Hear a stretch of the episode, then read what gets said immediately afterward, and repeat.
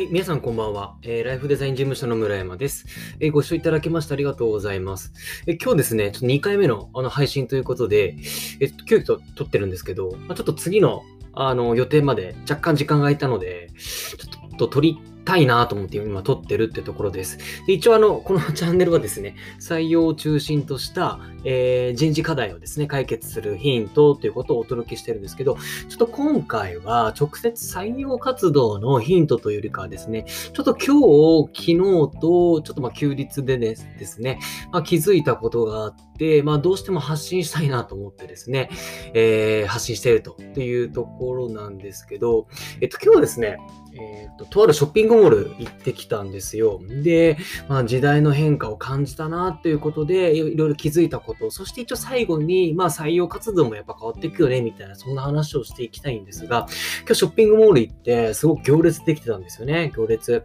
で、何かなと思って見てみたら、まあ普段は、えっと、ないんですけど、特別期間限定で、あの出店しているっていうドーナツ屋さんがあったと。で、そのドーナツ屋さんも、ただのドーナツではなくて、あの猫の、えーっと、デコレーションがされている可愛らしいドーナツを売りにしているようなお店だったんですよ。ちょっと、あの、お店の名前がわかんないんですけど、で、調べてみたら、まあ、今、なんかそういったドーナツ屋さん結構いろいろ多いみたいですね。いろんな動物のこうデコレーションをしたようなドーナツ屋さん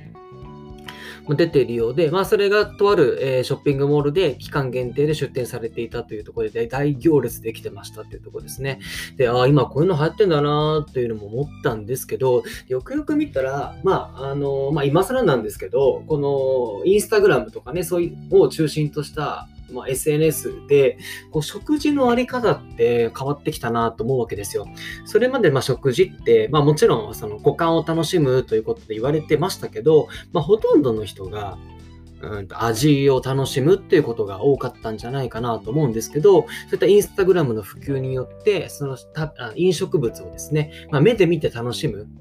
っていうとこ、いうのもあの一般に普及してきただと思うんですよ。うん、で、その流れでこういったあの単なるドーナツではなくて、ドーナツを視覚で楽しむという、まあ、そんな業態が出てきたりとか、まあ、もちろんね、その味にこだわったドーナツとか、あとはそうですね、食材、添加物を使わない、えー体に優しい、えードーナツを売りにしてるお店があったりとか、本当にこう、食べ物でも何を売りにするかっていろいろ変わってきたなと思うんですよ。本当それも SNS の普及によってね。で、五感を楽しむっていう、まあ、もともとのその食事の、まあ、あり、まあ、理想のね、あり方。で、ほとんどの人が多分今、味をメインに楽しんでいたものが、この SNS の普及によって視覚で楽しむという。あと、五感ってなんだろうな。あとは、ま、見たりとか、まあ、聞いたり、あとは、触ったりもそうかな。で、今こうやって音声メディアも、えーと普及してきてるわけじゃないですか。音声で聞いて情報収集するっていうとこ。で、ちょっとこれまあ、まあ、無理やり感あるかもしれませんが、まあ、食事も、例えば音で楽しむっていうこともありますよね。例えば、じゃ実際作ってる過程なんか、その包丁でトントントントン叩いてるような、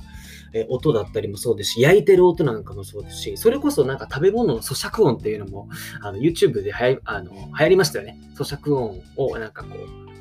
配信するっていうの、そう音で楽しむっていうのもありますよね。あと、ラーメンすすってる音もいいですよね。ああいうのもそうですし、なんかお食事をもしかしたら音で楽しむっていうのも、まあそれこそもそうか、咀嚼音もそうですけど、流行ってきているから、それを売りにしたもしかしたら業態っていうのも出てくるかもしれないし、あとそうだな、まあ匂いなんかもそうですよね。まあ飲食店行けば大体匂いも、あの、楽しめますけど、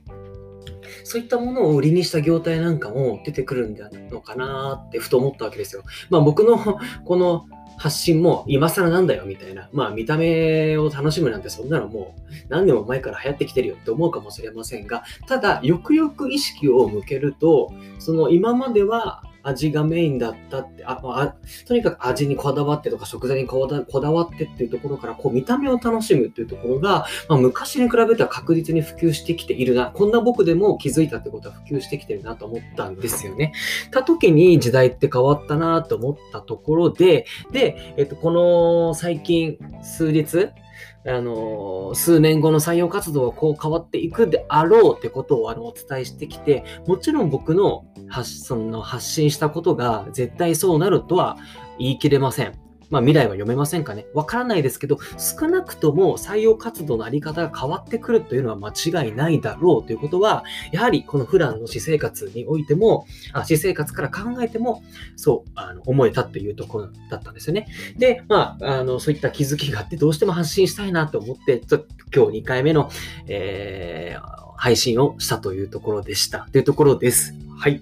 じゃあ、今日皆さん、えー、素敵な一日過ごしましたかね？えー、っと、まあ、3連休で、まあ、お盆休みに入る方もいれば、今週ちょ、ちょこっと数日仕事してお盆休みに入る方もいらっしゃ、まあ、いろいろね、あるかもしれません。暑いのでですね、あの、体調管理、え気をつけて、えー、一日楽しく過ごしていただければと思います。はい。では、最後まで聞いていただきましてありがとうございました。おやすみなさい。